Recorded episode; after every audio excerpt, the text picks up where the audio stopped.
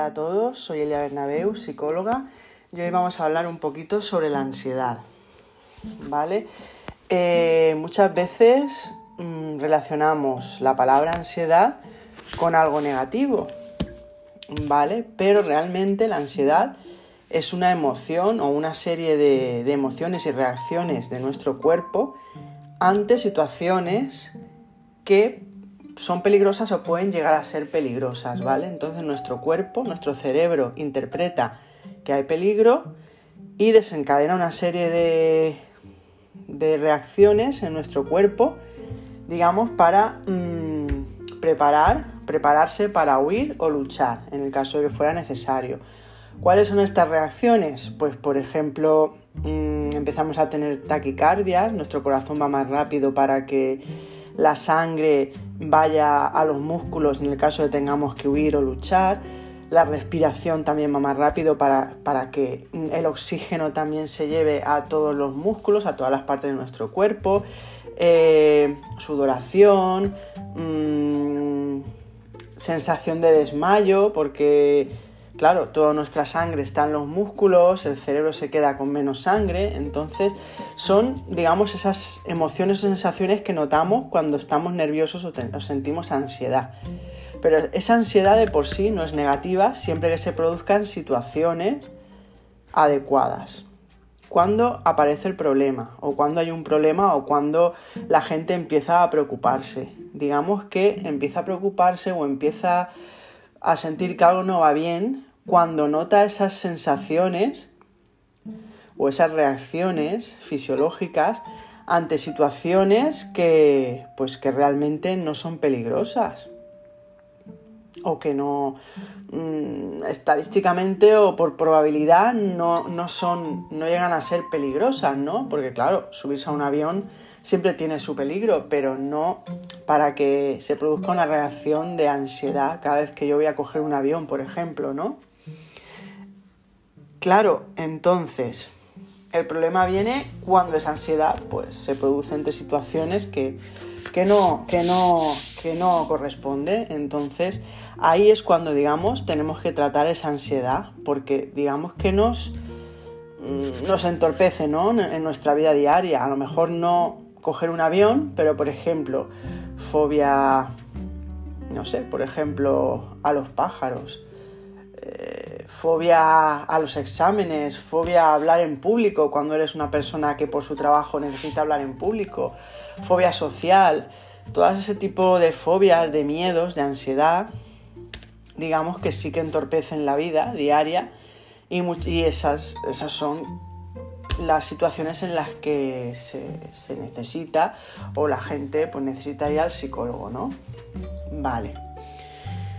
Digamos que esa ansiedad o sea, hay que quitar esa ansiedad ante esas situaciones que no, que no nos está ayudando, al contrario, nos está entorpeciendo. Mm, claro, de, de, alguna manera nuestro cerebro interpreta que es una situación peligrosa cuando no lo es y desencadena, desencadena todas las reacciones de ansiedad y de miedo que se producirían en una situación realmente peligrosa. Entonces, ¿qué debemos de hacer? Digamos que debemos de eh, dejar de asociar ¿no? esa situación o esas situaciones a la reacción fisiológica. ¿Esto cómo se hace? Se hace de diferentes formas, pero la técnica más utilizada es lo que se denomina exposición. O sea, es exponerse, enfrentarse a ese miedo, pero sin huir y sin evitar. O sea, quedándose ahí sintiendo la, la ansiedad. La ansiedad cuando pasa un tiempo y si no haces nada, la ansiedad por sí misma baja. Pero claro, hay que mantenerse sin hacer ninguna conducta de evitación o escape. ¿Qué es esto de una conducta de evitación o escape? Os lo voy a, poner, os lo voy a explicar en un ejemplo. A ver, cuando una persona tiene miedo, por ejemplo, a ir a un centro comercial, pero decide ir, y llega al centro comercial y dice, ay, pues, pues, pues hoy no me ha dado ansiedad, qué bien, lo estaré superando.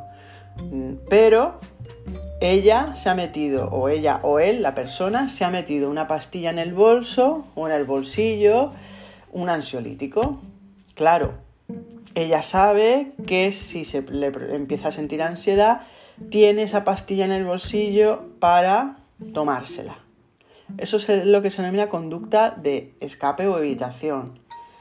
Claro, no hay que hacer eso, sería ir al centro comercial sin la pastilla. Que seguramente te, sentirás esa ansiedad y hay que mantenerse ahí hasta que la ansiedad baje. La ansiedad de por sí no es peligrosa, nadie se va a morir de ansiedad. Lo que hay que es mantenerse en la situación, que eso es, eso es lo complicado, ¿no? Mantenerse ahí, eh, pero claro, sabiendo que eso tarde o temprano va a disminuir y va a desaparecer. Conforme vayamos haciendo esa exposición poquito a poco, la ansiedad se irá desapareciendo más rápido llegará un momento en que no aparecerá la ansiedad. Digamos, eso es la exposición, exponerse.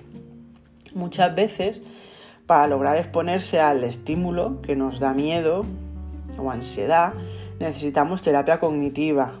Terapia cognitiva es mm, tratar de cambiar pensamientos catastróficos o inadecuados que nos están, digamos, ayudando a sentir esa ansiedad. Por ejemplo, es mm, miedo a subir a un avión, miedo a volar. Eh, ¿Qué está pensando una persona que tiene miedo a volar? Está pensando, me voy a subir al avión y el avión se va a caer, voy a morir. Eh, claro, esos pensamientos están haciendo que yo empiece a, sentir ansiedad. Si yo esos pensamientos los cambio por otros más adecuados, digamos que me está ayudando a que esa ansiedad no aparezca o en el caso de que aparezca que disminuya antes. Porque muchas veces la mayoría de pensamientos que tenemos son completamente desproporcionados, catastróficos, dicotómicos, eh, no reales, entonces, digamos, quitarle un poco de, peso a esos pensamientos, cambiándolos por otros más adecuados. Y, todo ello, la terapia cognitiva junto con la exposición, nos ayudará a que esa ansiedad que aparece ante determinadas situaciones que no es que no es adecuada, poco a poco vaya disminuyendo hasta llegar a desaparecer. Todo esto es aplicable a fobias, o sea, fobias simples, fobias sociales, eh, a todo tipo de, de ansiedad, o sea, ansiedad por la salud, hipocondría, todo, digamos, lo que es eh, el eje central es la ansiedad. Ya os digo, fobias, hipocondría, la fobia social, que es una fobia especial, digamos, o sea que que es a grandes rasgos esa sería la manera de tratar eh, la ansiedad, ¿no? Y quedarnos sobre todo con que la ansiedad eh, muchas veces nos está fastidiando, ¿no? Entre comillas, pero otras muchas veces nos ayuda a sobrevivir y esa es su, función, la función de la ansiedad. Por lo tanto, mm, si, si, notáis que, que tenéis ansiedad ante situaciones que no, que no son adecuadas y que está entorpeciendo sobre todo a vuestra vida, pues consultad con un psicólogo y enseguida os ayudará, ¿vale? Muchas gracias por escucharme y nos oímos más adelante.